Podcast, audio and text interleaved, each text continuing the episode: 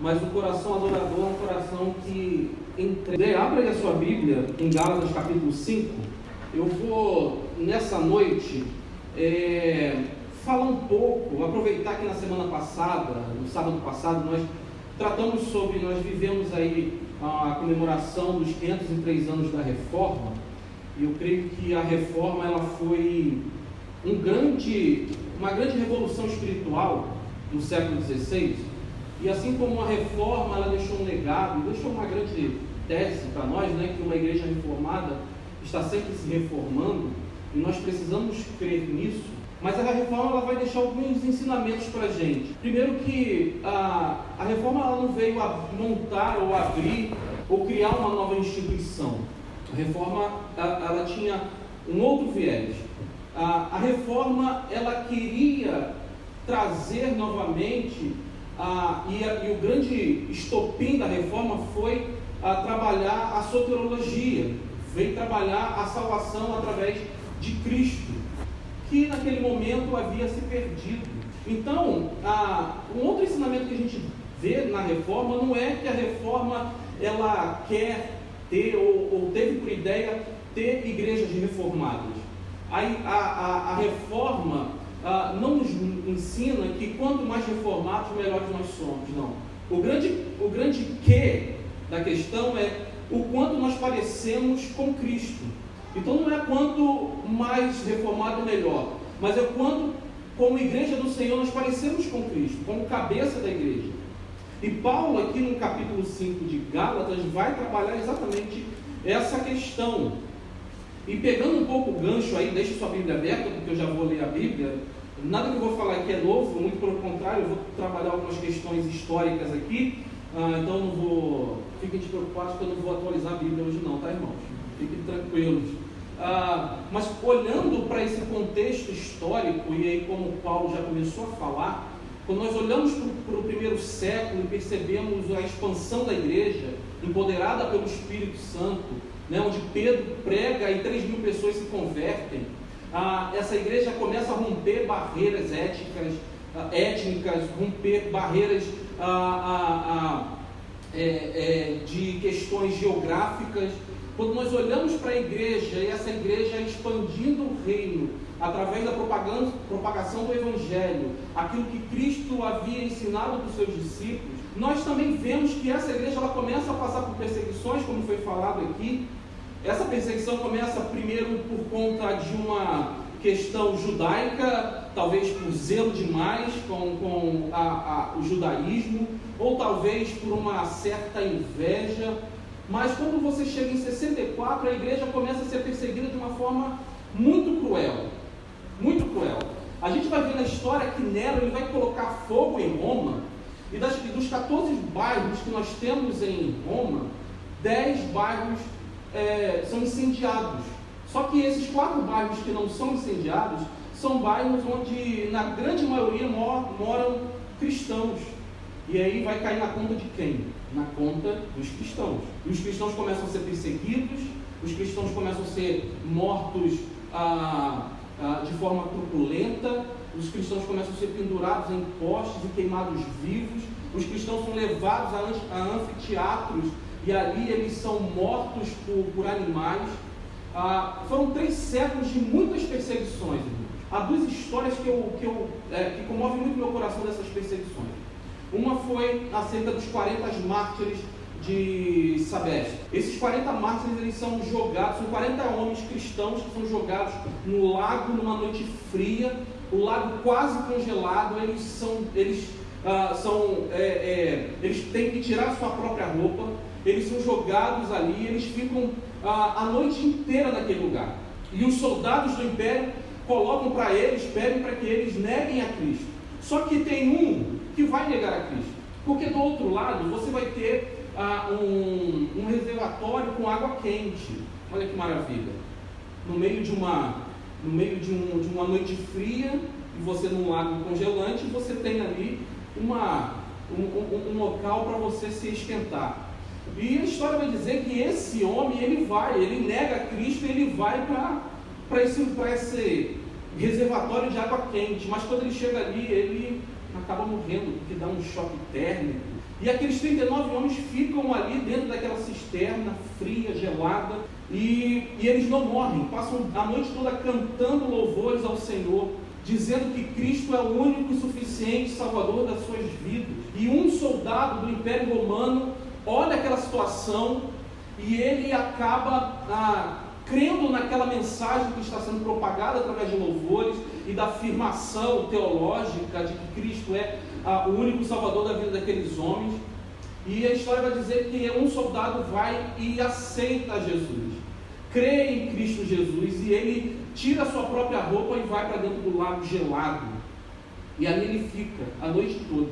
Eles dizem que 40 anjos do céu descem e coroam aqueles homens. E aqueles homens passam a noite toda. Quando chegam pela manhã, aqueles homens morrem. Mas morrem adorando ao Senhor, na certeza de que o Senhor é o Deus da vida deles. Uma outra história conta a história de duas mulheres, Felicidade e Perpétua. Perpétua era uma jovem senhora que tinha acabado de ter seu filho e ela, por ser uma catecúmena, ela, ela foi pega pelo, pelos soldados romanos e ela é levada, ah, juntamente com a sua escrava, a felicidade, para um local onde elas tinham que negar a Jesus, porque se elas não negassem a Jesus, elas iam ser jogadas para as feras matarem. E elas não negam a Jesus. A felicidade está grávida de oito meses, irmãos. Olha que situação. E ela não nega a, a Jesus. O pai da Perpétua vai até a prisão, chega lá na prisão e, e fala para sua filha: Filha, você não tem dó dos seus pais, você não tem dó ah, ah, do seu filho pequeno que precisa ser amamentado, eu preciso trazê-lo aqui para ser amamentado. Pense comigo nessa história, irmãos. Tenta ali colocar na sua cabeça a situação. E a, a, a, a Perpétua vai chegar para o seu pai e vai olhar para um, vaso que tem ali com água e vai falar assim: Pai, o que, que é isso aqui? E o seu pai vai dizer assim: é um jarro com água. Pode esse jarro com água ser um tabuleiro? Pode esse jarro com água ser um, um, um, um vestimento? Uma vestimenta? E ele vai falar: não. É a mesma forma, pai, que sou eu. Eu não tenho como dizer que não sou cristã, se eu sou cristã, porque eu sigo um Deus vivo. E a história vai dizer que essas duas mulheres, elas são jogadas na, na arena. Felicidade, ela vai fazer uma oração ao Senhor, não para libertá-la, mas para que ela possa, para que Deus possa antecipar a sua gravidez, para que ela não possa morrer grávida. E ela tem uma, um, um, um parto prematuro, mas mesmo assim ela vai morrer lá na arena. A gente percebe essas perseguições, três, três séculos de pura perseguições para aquela igreja que está expandindo. E eu quero abrir um parênteses aqui, porque ah, tudo que foi falado aqui, irmãos, precisa ser muito bem analisado por nós. Porque Cristo não nos salvou para que a gente possa viver uma vida tão somente é, preso a, a, a, questões eclesiásticas, a, a, a questões que nos satisfazem dentro de um culto, por exemplo. Vai muito além, irmãos, vai muito além. Esse momento que nós estamos aqui faz parte de um momento de tantos outros de uma vida cristã.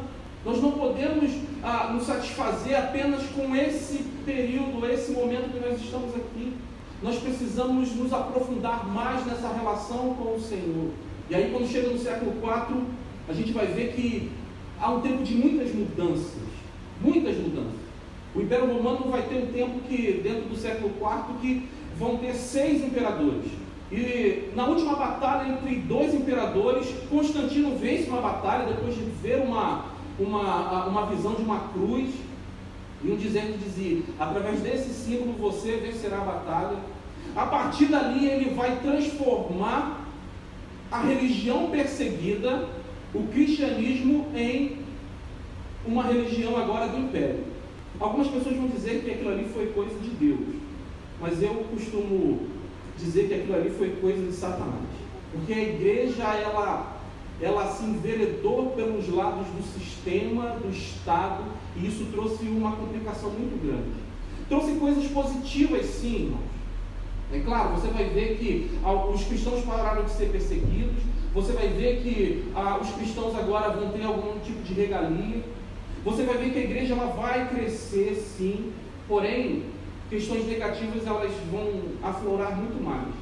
Porque essa igreja que ela começa, que começa a crescer, ela começa a crescer não porque as pessoas começam a crer em Cristo, mas elas começam a, a, a, a, se converter por conta dos benefícios que o império agora está dando. Então aquela igreja ela começa a receber pagãos não porque eles se converteram a Cristo, mas porque eles estavam querendo os benefícios que os cristãos estavam tendo agora. E aí, meus irmãos, a gente vai ver que uma igreja que agora é a religião daquele, daquele império, ao invés de converter aquele império, aquela igreja agora é convertida pelo império. Você vai ver que a igreja agora ela pensa em riquezas, pensa em satisfações, pensa em sucesso, e aí isso vai perdurar até o século XVI. E quando chega no século XVI, a gente percebe que essa igreja agora, que tira o Cristo do centro, que tira a, a, a suficiência de Cristo, começa a colocar coisas supérfluas no meio dela. Começa a trabalhar questões que não têm nada a ver com uma vida cristã de fato. Lutero, quando no dia 31 fixa lá a, a, as 95 teses da reforma, ele não está querendo ali dizer que aquela que a, agora nós precisamos viver um novo, um novo cristianismo. Não, ele está querendo trazer Cristo de volta para o centro da igreja, para o seio da igreja. E aqui eu quero abrir outro parênteses, irmãos, antes da gente ler a nossa, a nossa passagem. Nós podemos estar falando de Cristo, mas estamos completamente distantes desse Cristo. Nós podemos cantar louvores a Cristo, mas vivermos completamente alienados de quem de fato é esse Cristo. E isso é muito sério. Num tempo onde nós vivemos aí de sequidão, para muitos nós vivemos num tempo de avivamento, porque nunca se viu igrejas tão cheias. Mas o fato é que nós percebemos uma sequidão no meio da igreja, porque a palavra está sendo tirada, Cristo está sendo tirado, e coisas periféricas estão tomando o lugar que somente Cristo precisa tomar no centro da igreja. E aí eu quero que vocês eu vou ler pelo menos o, o primeiro versículo do capítulo 5. Eu vou mudar um pouco aqui o cronograma. Capítulo 5, verso 1, vai dizer algo muito impressionante ah, que Paulo nos, nos diz aqui ah, e fala para essa igreja. Ele vai dizer assim: Para a liberdade foi que Cristo nos libertou. Portanto, permanecei firmes e não vos sujeiteis novamente a um jugo de, de que, irmãos? Escravidão. Escravidão. O que, que, está acontecendo aqui na igreja da Galácia? Por que, que Paulo escreve a, a, essa carta para essa igreja? Paulo havia plantado essa igreja, Paulo havia deixado essa igreja, e Paulo agora vai escrever um tratado para essa igreja. E a tese desse tratado é a justificação através da graça de Cristo mediante a fé. Esse tratado também a gente vai ver um outro tratado de Paulo lá em Romanos que vai também trabalhar o mesmo contexto. Mas aqui Paulo vai alertar aquela igreja, essa igreja que outrora ele havia plantado, ele vai alertar essa igreja porque essa igreja agora está sofrendo algumas, algumas influências. Mestres judaizantes, ah, judeus que haviam se convertido a Cristo Jesus, agora estão trazendo a, um evangelho, desculpa falar novamente, atualizado. Ele vai dizer que, através dessa carta, que ah, esses irmãos agora tinham deixado ah, o verdadeiro evangelho e já tinham se enveredado para um outro evangelho. Porque os judaizantes estavam pregando contra o apostolado de Paulo e estavam também trazendo uma mensagem de que, olha, aquilo que Paulo pregou, de certa forma, é verdade, mas não é a completa verdade. Paulo falou que a salvação é pela fé em Cristo, ok? Ok. Mas não é suficiente, porque vocês precisam ainda circuncidar, vocês precisam ainda ah, ter a dieta judaica, vocês não podem comer qualquer coisa, e vocês precisam também é, praticar a, as nossas festas. Então vocês precisam praticar aquilo que nós praticamos para que a salvação seja plena. E aí eles vão questionar Paulo, eles vão questionar a, a, a, o apostolado de Paulo, porque eles vão falar assim: olha, vocês sabem que esse Paulo aí não é um apóstolo, apóstolo não. Ele é um apóstolo da segunda, é uma, uma segunda classe de apóstolos. Por quê? Paulo não veio, não, não, não faz parte dos doze. Paulo não era nem de Jerusalém, ele era de Tarso. Então esse, ó, vocês precisam prestar atenção, esse Paulo aí é um apóstolo meia boca. Não acredita em tudo que, ele está falando. E as pessoas ali, os irmãos da Galácia, da igreja aos Gálatas, eles vão olhar para essa circunstância e muitos vão achar que não tem problemas. É tipo assim, ah, se Paulo está certo, qual vai ser o problema de eu circuncidar? Quais implicações que isso vai trazer para mim? Bom, é melhor eu ter mais do que eu ter menos. Mas há algo no cristianismo, meus irmãos, que é fundamental.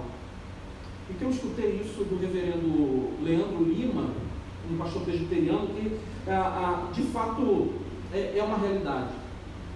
Ou tudo é com Cristo, ou nada. Não tem essa. Ou a nossa vida é de Cristo, ou nós acreditamos de fato que Ele é suficiente para nos salvar, ou tudo aquilo que nós fazemos para acrescentar na salvação não tem relevância nenhuma. O que Paulo está dizendo aqui, no capítulo 5, ele vai trabalhar muito isso, ele vai falar, e ele vai ser bastante redundante aqui nesse primeiro, que ele vai falar assim: olha, ó, foi para a liberdade que Cristo vos libertou. Ele vai, se ele escrevesse aí uma redação para o Enem, ele estava reprovado. Ele está sendo redundante aqui. A palavra a, a liberdade aqui tem, é uma palavra que nós conhecemos muito, que é a alforria. Mas ele está dizendo assim, ó, foi para a alforria que Cristo nos alforriou. Mas ele nos alforriou de quê? Apenas da escravidão? E Paulo, no decorrer da carta, vai dizer que não somente isso mas ele nos liberta dessa escravidão, mas ele nos resgata para vivermos uma vida plena com o Pai. Então, essa liberdade que Paulo nos dá, não é apenas da escravidão do nosso pecado, mas é um resgate para vivermos uma vida plena nele, em comunhão com o Pai. E é isso, como igreja, nós precisamos entender, irmão, que a nossa relação com Deus que essa relação que nós temos com Deus, ela só é, só consegue ser plena mediante a Cristo Jesus e não mediante aos nossos esforços. Por isso que eu falei aqui que um coração adorador é um coração que está completamente voltado em gratidão por aquilo que Cristo realizou na cruz do Calvário. Porque quando nós somos gratos ao Senhor, nós devotamos a Ele uma gratidão, nós devotamos a Ele uma adoração plena única. Então eu chego a uma igreja, eu chego a um lugar como esse e eu não sinto o peso, o jugo, como Paulo vai falar da escravidão logo em seguida, por estar aqui. Porque o próprio Senhor Jesus vai dizer que o fardo dele é leve e o jugo suave. E quando nós chegamos num lugar como esse, nos, quando nós nos reunimos em um lugar como esse, o coração tem que estar regozijando de alegria. Nós temos que chegar num lugar como esse, gratos por tudo aquilo que Jesus realizou por nós na cruz do Calvário. Se nós chegamos num lugar como esse, e o nosso coração está conturbado, e nós, se nós chegarmos num lugar como esse, e com o coração apenas dizendo assim, Senhor, fala comigo através da sua palavra, eu quero resolver os meus problemas, então usa a palavra para resolver os meus problemas, irmãos, nós estamos completamente alienados do Senhor. Que a palavra vai dizer que Ele trabalha enquanto nós dormimos. Enquanto nós estamos descansando, o Senhor está trabalhando a nosso, a nosso favor. Então por que, que nós ficamos tão ansiosos com as coisas? Agora a questão aqui é o seguinte, eles estão falando assim, olha, Paulo está falando assim, olha, vocês estão querendo fazer algo para ajudar nesse contexto de salvação. E aí, irmãos, como eu falei que falaria um pouco da reforma aqui, a reforma veio para trazer novamente Cristo, falar Cristo é suficiente para a nossa salvação. Mas parece que ao longo do tempo isso foi se perdendo. A gente olha lá para o século XVIII, século XIX, a gente vai entender que o liberalismo teológico vai entrar no meio das igrejas de uma forma ah, avassaladora, vão tirar Cristo, vão tirar a suficiência de Cristo. E quando chega em pleno século 21, meus irmãos, nós olhamos o evangelho que é pregado e nós temos talvez a dificuldade de entender, de, de, perceber, pelo menos eu, quando eu olho isso, eu tenho dificuldade de perceber que o que está sendo pregado é o Evangelho de Cristo. Porque Cristo é apenas um subterfúgio para falarmos aquilo que satisfaz o nosso próprio coração. Se Cristo não é suficiente para satisfazer o nosso coração, nada mais é, meus irmãos. Nada mais é. Se Jesus Cristo não é suficiente, nada, nada vai ser. E eu gostaria de pelo menos falar aqui sobre alguns fundamentos que a reforma nos traz e que a igreja brasileira, a igreja evangélica brasileira, nos dias de hoje precisa resgatar. E o próprio texto vai nos dizer isso. A primeira coisa que nós precisamos resgatar é a centralidade de Cristo. Nós precisamos resgatar a centralidade de Jesus no seio da igreja. Olha o que vai dizer o verso 2. Eu, Paulo, vos declaro que Cristo de nada vos servirá se vos deixar de circuncidar. Essa expressão no grego ela, ela, tem uma dificuldade muito grande de interpretação, porque foge um pouco do, do, da, da nossa concordância verbal. Mas ele vai dizer que aqui que a ideia que nos dá é que ah, se nós, se essa igreja passar pela circuncisão, se essa igreja olhar esse ato como um ato salvífico, a ideia que nos dá é que, é, é, Cristo não é suficiente para nós, que Ele não servirá para nós. Mas na verdade no grego, a, a ideia que se tem é que a, não é que Cristo não servirá para nós, mas é que nós não serviremos para Cristo. Somos nós que não serviremos para o Cristo. Porque você há de convir que Cristo não é descartável. Vocês concordam? Ninguém pode descartar Cristo. Nós não podemos descartar Cristo. Aqui mostra a soberania do Senhor. Paulo está falando sobre a soberania desse Jesus, de, do, do Filho de Deus, do Deus que vem, se encarna e que morre para salvar a sua igreja. Ele está falando aqui que a igreja, essa igreja, precisa olhar novamente para Cristo como a, o, o único e suficiente Salvador para a sua vida. Que não adiantaria de nada você fazer parte a, a desse conceito que os judaizantes estavam colocando, de que você precisava colocar alguma coisa dentro do Evangelho. O Evangelho ele já é suficiente por si só, nós não precisamos acrescentar nada no Evangelho. Eu, ah, certa vez eu conversei com, com um irmão e o irmão falou assim: Olha, pastor, eu vou, eu gosto sempre de ir no, na, na crente, tá, irmãos? Eu gosto de ir sempre na Ubanda, eu gosto de, de vez em quando ir no budismo. Eu falei, é irmão, ele é. É porque sim. Se a gente pode ajudar, a gente ajuda, né?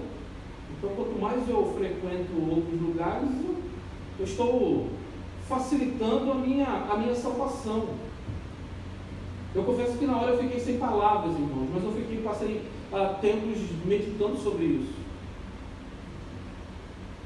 Porque a nossa igreja está permeada disso. E quando eu falo igreja, não estou falando de uma instituição, estou falando uh, num todo. Por isso que o Evangelho ele é uma loucura. Por isso que Paulo vai falar que o Evangelho, a, a, a, a cruz é uma, uma loucura. Porque a gente não consegue contemplar que tão somente aquilo que Cristo realizou na cruz do Calvário traz a mim e a você salvação plena. E eu preciso sempre acrescentar alguma coisa. Eu me lembro que quando eu era pequeno eu gostava muito de super-heróis. E tinha um que eu me inspirava muito, Rambo. Alguém, já, alguém da minha época aí já. Rambo. Só a irmã que gostava de Rambo. Mas é interessante aquele homem, né? Um dia estava fazendo frio que fosse, andava sem camisa. Ele tinha uma faca e a mesma faca que ele tacava um, tacava no outro, ela multiplicava a faca do nada. A metralhadora daquele, daquele homem não, não, não acabava a bala nunca. Mas trazendo isso para o Evangelho, irmãos, é mais ou menos assim. Nós queremos ser super-heróis. Nós queremos ajudar o Senhor nesse projeto. Mas o Senhor não está chamando a gente para um projeto para que a gente possa contribuir na salvação. Jesus está dizendo assim: Eu salvei você. Eu sou suficiente para você. Não há nada que você faça ou deixe de fazer que ah, diminua ou que acabe com a salvação, com aquele feito que eu realizei na cruz do Calvário. Nós precisamos trazer novamente a centralidade de Cristo para dentro da igreja. Mostrar que nós não precisamos de nada. Agora, eu não estou dizendo, irmãos, que nós vamos sentar a nossa cadeira na cadeira e não fazermos nada. Porque um coração quebrantado, um coração que entende a salvação, é um coração que consegue olhar para tudo que está em sua volta e fazer em prol do Evangelho, em fazer para que o nome de Jesus seja glorificado. E aí tem uma mudança muito porque eu não faço para que eu possa ser salvo, eu faço porque eu já sou um salvo, e por eu ser um salvo, eu faço por gratidão aquilo que o Senhor fez por mim. E aí eu propago o reino de Deus. Eu levo o evangelho da salvação para outras pessoas. Eu não sou usado como ah, um meio de manobra. Eu não sou usado para que eu possa. Ah, estamos chegando aí no, no, na, na, nas vésperas de, de, eleição. Eu não sou usado para que eu possa ah, ah usar a igreja para é, é, fazer com que candidato A ou B se eleja. Não, esse não é o propósito da igreja.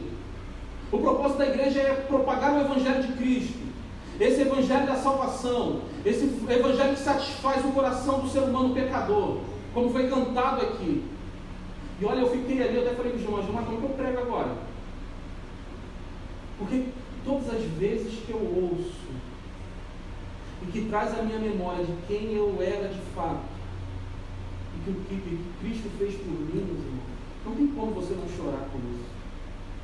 Quando você olha para o feito de Cristo na cruz do Calvário, quando você vê Cristo, aquele que não tem pecado, ser levado a um madeiro, ser, ser é, é, zombado no madeiro, ser pregado no madeiro, por amor a pessoas como eu e você, que, como Paulo vai dizer, éramos inimigos de Deus, ele não está morrendo por amigos, ele está morrendo por inimigos, por pessoas que estão contra ele.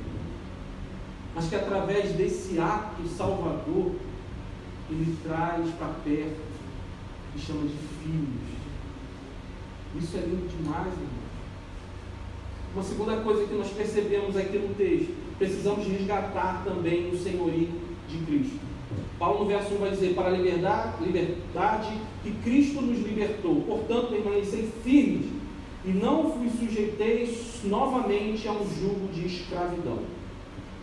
Paulo está dizendo que Cristo, ele comprou a nossa liberdade, nos trouxe a liberdade. Agora ele é o Senhor, porque nós estávamos, nós éramos escravos do pecado, nós tínhamos um outro Senhor, mas agora Jesus nos resgatou com o seu sangue, nos comprou com o seu sangue, nos trouxe para perto. Agora eu não faço mais o que eu quero, mas eu faço aquilo que Cristo quer que eu faça. Agora isso é uma luta constante. O próprio Paulo vai dizer isso. O próprio Paulo vai falar assim: Senhor, olha, faz o seguinte, vamos conversar aqui, vamos bater um papo. Tira de mim esse espinho na carne, porque só falta isso. E aquilo, o bem que eu quero fazer, eu nunca faço. Eu, eu, eu, eu, eu juro para o Senhor que eu quero fazer o bem. Mas eu nunca faço. Mas o mal que eu não quero, eu estou sempre fazendo.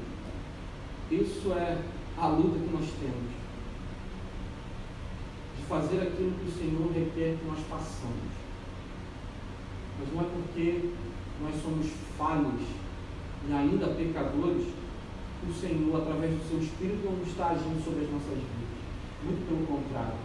O Senhor está usando o seu Espírito, o Senhor está em plena comunhão com o Pai e com o Espírito, nos revestindo de poder e de graça, para que possamos continuar esta missão do que é a missão de Deus. Lutando contra as nossas falhas, mas fazendo com que ah, o Evangelho seja propagado. O Senhor não falou assim: olha, você a partir de agora vai viver uma vida maravilhosa. Você vai ganhar o carro do ano, você vai ter uma casa própria, você agora vai ter uh, um salário maravilhoso. O Senhor não está dizendo isso. O Senhor vai dizer que nós passaríamos por aflição, não é isso que ele fala? E ele fala assim: tem bom ânimo, porque eu venci o mundo. Ele se coloca como, como um grande exemplo eu venci o mundo e vocês também vencerão. Nós precisamos olhar mais para Cristo. Agora, irmãos, como nós fazemos isso? Através da Sua palavra. A Sua palavra é plena. A Sua palavra não precisa de acréscimo. A Sua palavra não precisa ser mudada. Nós vamos ver vários ah, ah, no, no, no, decorrer da história cristã, nós vamos ver várias ah, é, heresias surgindo porque pessoas querem colocar, querem acrescentar ou querem tirar aquilo que as escrituras sagradas têm. E em pleno século XXI nós vivemos da mesma forma. Em pleno século XXI, nós conseguimos ver heresias no meio da igreja, nós conseguimos ver o liberalismo dentro da igreja. Eu relutei em relação a essa palavra porque talvez não seja uma palavra apropriada para um grupo jovem. Porque talvez a, a ideia que nós temos de evangelho para jovens seja outro. Um evangelho de satisfação, talvez. Mas essa palavra é para criança, adolescente, jovem, adulto, idoso, que é a palavra de Deus. E vocês, como jovens, não que eu não seja jovem, tá? mas como meu irmão falou aqui, nós já estamos cansados. Chegamos na idade do cansaço, né? E como jovens, nós precisamos olhar para a palavra de Deus e perguntar a quem nós estamos servindo? Ao nosso coração, aos ídolos do nosso coração ou a Cristo Jesus? Quem é o Senhor da nossa vida? Os ídolos do nosso coração, como, se eu não me engano, Calvino vai dizer, que é nosso coração uma fábrica de ídolos? Ou nesse coração, dia após dia, está sendo limpo pelo Espírito Santo e habita apenas o Senhor? Eu falei essa semana no, no, no seminário. O Evangelho é lindo por isso. Porque todos os dias ele nos converte. Todos os dias o Evangelho, nós olhamos para o Evangelho, olhamos para ele e ele mostra quem somos: pecadores. E ao olharmos e percebermos que somos pecadores, nós ficamos espantados, ficamos preocupados. E começamos a folhear a palavra: quem poderá me salvar? Não um chapolim. É Jesus, irmãos. É Jesus. A quem servimos? Quem é o nosso Senhor? Nosso próprio coração ou Cristo? Precisamos resgatar o senhorio de Cristo. Um terceiro ensinamento para a gente fechar. Nós precisamos resgatar a salvação somente em Cristo. A salvação somente em Cristo verso 5 e verso 6. Mas nós, pelo Espírito, mediante a fé, aguardamos a justiça que é a nossa esperança. Porque em Cristo Jesus nem a circuncisão e nem a incircuncisão valem coisa alguma, mas sim a fé que atua pelo amor. A fé que atua pelo amor. como nós cantamos aqui, nós estávamos mortos de nossos delitos e pecados. Nós estávamos destinados ao inferno. Era eu. É isso que a canção canta? Diz, era eu. Era você. Mas Cristo, no pleno amor, ele desce, se esvazia, desce e se entrega, nos resgata. Jesus ele é propício, ele vai dizer, ele vai contar uma parábola que é muito interessante. Essa parábola vai dizer que um homem saía de Jerusalém, ia para um outro determinado lugar, só que esse homem foi pego de surpresa. Esse homem sofreu privações. Ele não pôde, ah, ele não pôde chegar ao seu destino. Roubaram esse homem, mataram, bateram nesse homem, deixaram esse homem semi-morto.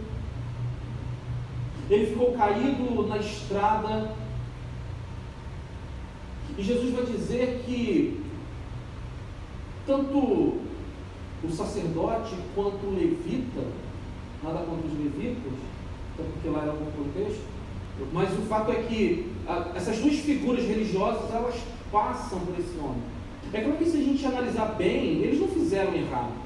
Porque a lei dizia que se eles tocassem pessoas mortas, eles ficariam impuros. Eles não poderiam realizar o trabalho ah, do templo. Então eles não fizeram nada de errado olhando para a religião. Mas o fato é que Jesus continua contando essa história dizendo que um homem samaritano veio, cuidou deste rapaz, ela tratou dele, colocou no seu animal, levou até uma hospedaria, ah, continuou cuidando dele. De manhã ele foi embora e falou: Olha, cuida desse homem. Se você gastar mais um pouquinho, você ah, pode colocar ele para mim, anota para mim que eu vou pagar.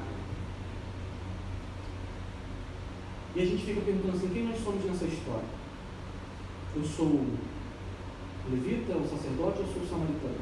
Mas na verdade, irmãos, eu compreendo esse texto olhando para o próprio Senhor Jesus, que nos viu no meio do caminho, despidos por conta do pecado, mortos por conta do pecado, e Ele mesmo veio, sarou as nossas feridas, cuidou de nós, nos levou para um lugar onde nós estamos sendo tratados dia após dia. Na verdade, não é quem somos nessa, nessa história se somos o que passou de largo ou o que cuidou. Nessa história nós somos o que estava caído. E Jesus é aquele que passa. E que, como Isaías vai dizer, que era homem de dores, homem, homem desprezado. Jesus é esse samaritano desprezado pela religiosidade. Jesus é esse, esse homem que ninguém dá nada por ele, mas ele se levanta, ele desce do seu, do seu animal e cuida ele desce da sua glória e cuida de pecadores como eu e você. Glória a Deus por isso. Glória a Deus por isso. Porque se não fosse isso, irmão, estávamos completamente perdidos. A reforma vem trazer esse resgate da centralidade de Cristo para o seio da igreja. E nós hoje precisamos resgatar essa centralidade do Senhor Jesus, o senhorio do Senhor Jesus e a salvação através dele, tão somente dele. Porque senão, tudo que nós estamos fazendo aqui, irmão, talvez não tenha valia nenhuma. Se nós não colocarmos o Senhor Jesus aonde Ele precisa estar de fato. Tudo que fazemos talvez seja trapo de imundícia. Desculpe aqui o, forma de falar, mas se nós não olharmos para Cristo novamente, entender que Ele é o Senhor da igreja, o centro da igreja, a salvação da igreja, tudo que estamos fazendo não tem valor nenhum. Cristo precisa ser adorado Cristo precisa estar no centro novamente da nossa adoração. Amém. Gostaria que você fechasse seus olhos.